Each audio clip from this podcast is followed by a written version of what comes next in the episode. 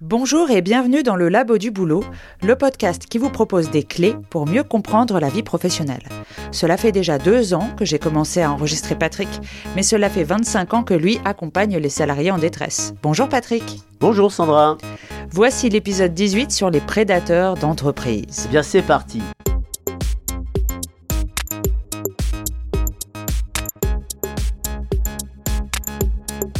Toutes les entreprises, quelle que soit leur taille, d'un cruel déficit de culture, de sécurité économique. Les petites ignorent les enjeux sous-tendus tandis que les plus grandes, sensibilisées aux dangers macroéconomiques, négligent les règles les plus élémentaires de sécurisation de leurs sites, données et informations stratégiques. Or, jamais les relations économiques n'ont été exposées à de telles tensions, jamais la prédation, y compris intranationale, n'a été aussi forte, les risques aussi importants, les pertes si lourdes, mais par écho, les gains potentiels aussi élevés. Tu parles comme un homme politique. Ben euh, oui, j'aurais bien voulu, mais enfin, euh, c'est pas moi qui le dis, c'était dans le euh, journal Le Monde du 27 février 2012. Et Jean-Jacques Urvois et l'universitaire Florian Vadillo rappelaient en ces termes l'importance de la prédation économique dans le contexte économique actuel. Et c'était il y a presque dix ans et c'est toujours vrai. Qu'est-ce qu'on entend par prédateur? Dans le dictionnaire, nous trouvons animal qui vit grâce à ses proies, plante qui se développe aux dépens des autres, individu qui se nourrit de chasse, de pêche et de cueillette. Et dans prédateur, il y a le mot proie. Dans le règne animal, est prédateur l'animal qui se nourrit de ses proies. Dans le monde des humains, est prédateur ou prédatrice la personne qui se nourrit de proie, c'est-à-dire qui vit aux dépens de l'autre, par spoliation illégale de ses biens, par l'arnaque, par le vol, par la violence psychologique, par la manipulation, la menace, la violence physique. Une personne cherche à s'accaparer en totalité ou en partie des biens de son voisin, son terrain, sa voiture, parfois sa maison. Et ce par la ruse, par la force. Il n'est même pas question dans ces situations de discussion ni de négociation.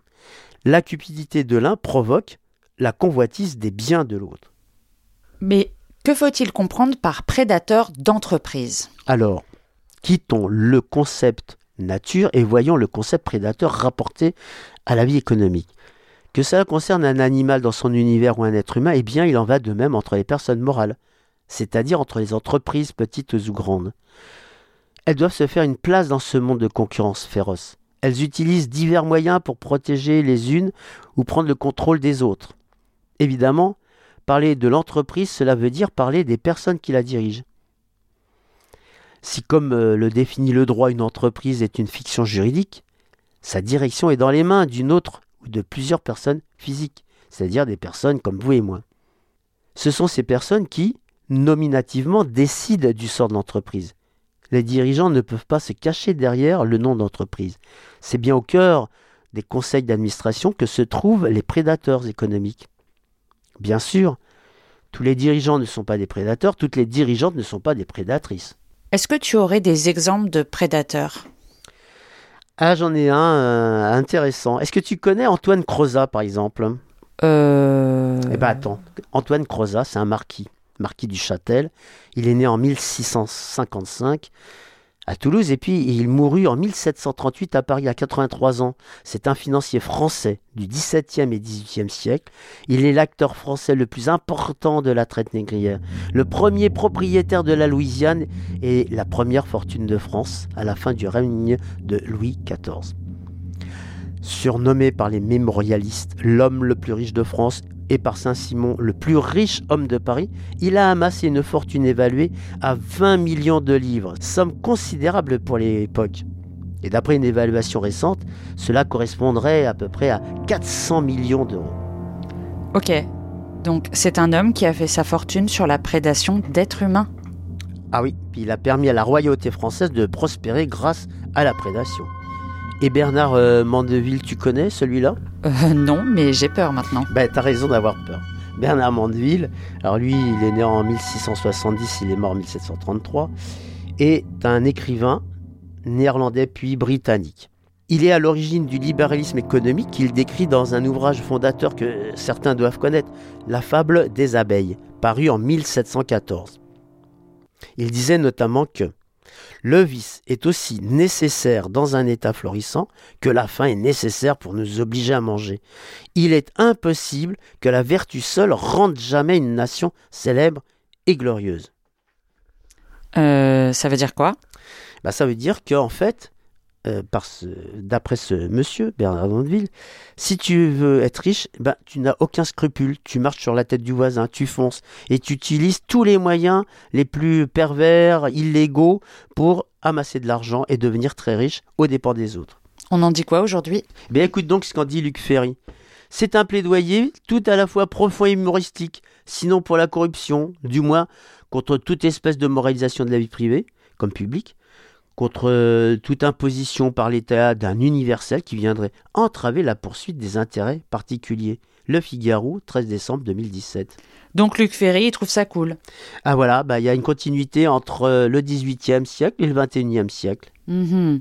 Le fameux cynisme libéral. L'homme est un loup pour l'homme, c'est comme ça, on n'y peut rien, la loi du plus fort, gna gna gna. Tout est bon pour qu'on ne remette jamais en question les systèmes de domination. Et sinon, tu as des exemples récents? Des exemples récents, tu veux dire des entreprises qui en rachètent d'autres pour ensuite les démanteler, les délocaliser, tout simplement pour les fermer? Il y en a plein. Il y en a même de plus en plus.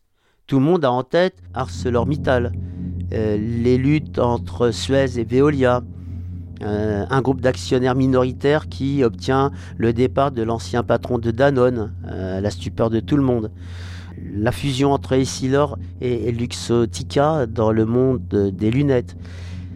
C'est comme si une personne cherche à atteindre son objectif par tous les moyens contre l'accord d'une autre personne. Comme euh, un viol, tu veux dire? Bah, La comparaison me paraît juste, c'est comme un viol.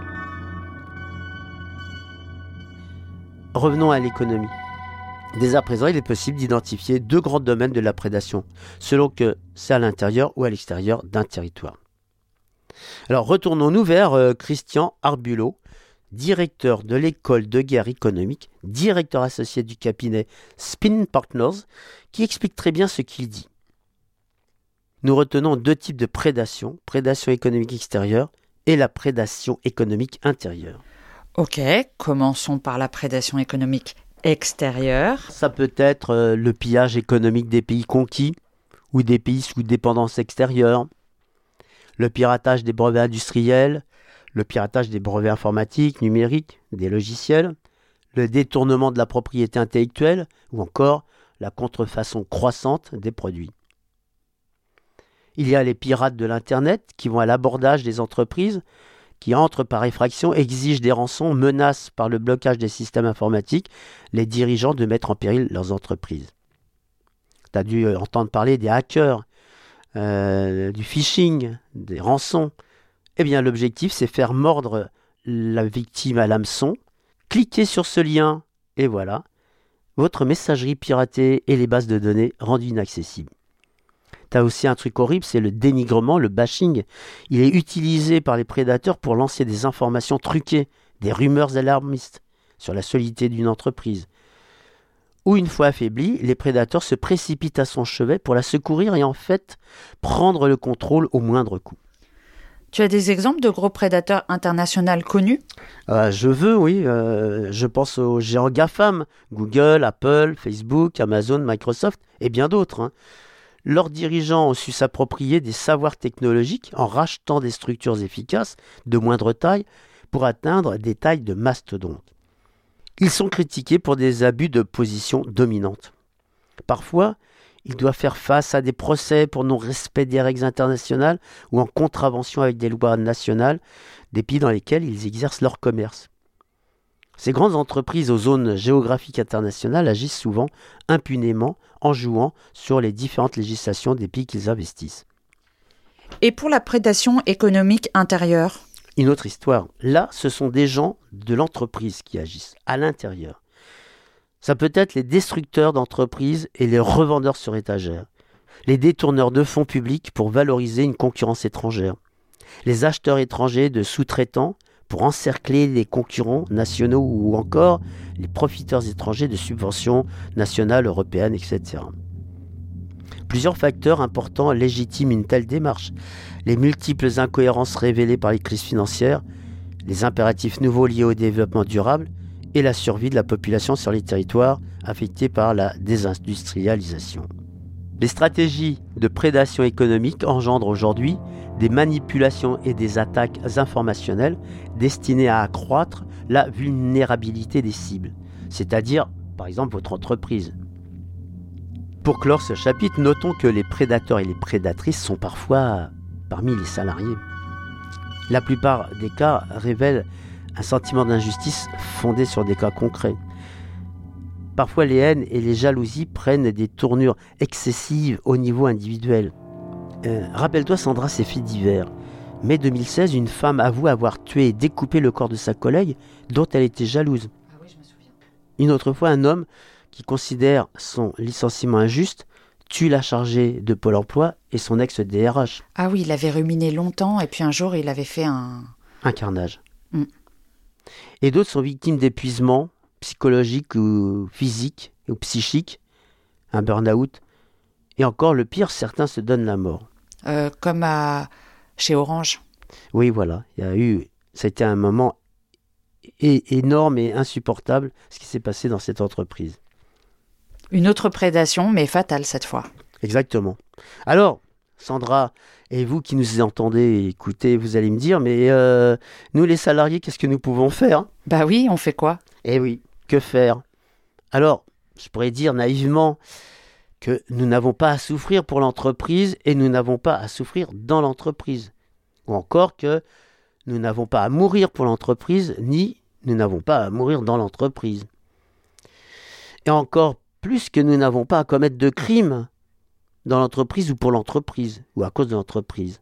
En tout cas, ce n'est pas spécifié dans votre contrat de travail. Ok, mais comment on fait pour ne pas subir les événements?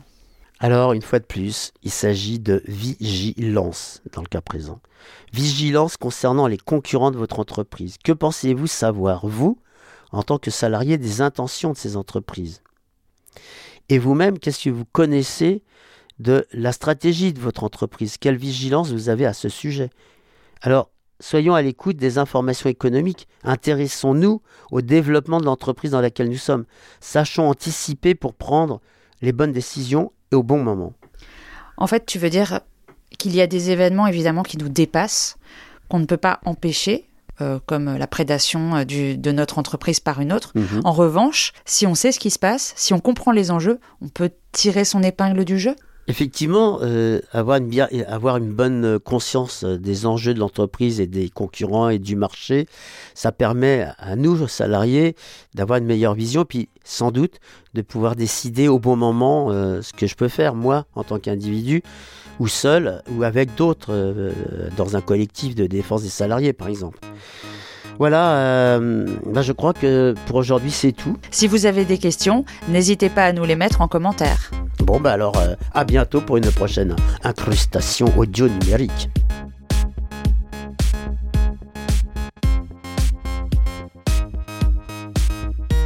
Merci Patrick Boisson et merci à vous de nous avoir écoutés. J'espère que cette série de podcasts vous est utile et si c'est le cas, n'hésitez pas à la partager à vos amis sur les réseaux sociaux et à lui mettre une bonne note pour aider d'autres à le découvrir. À bientôt dans le labo du boulot.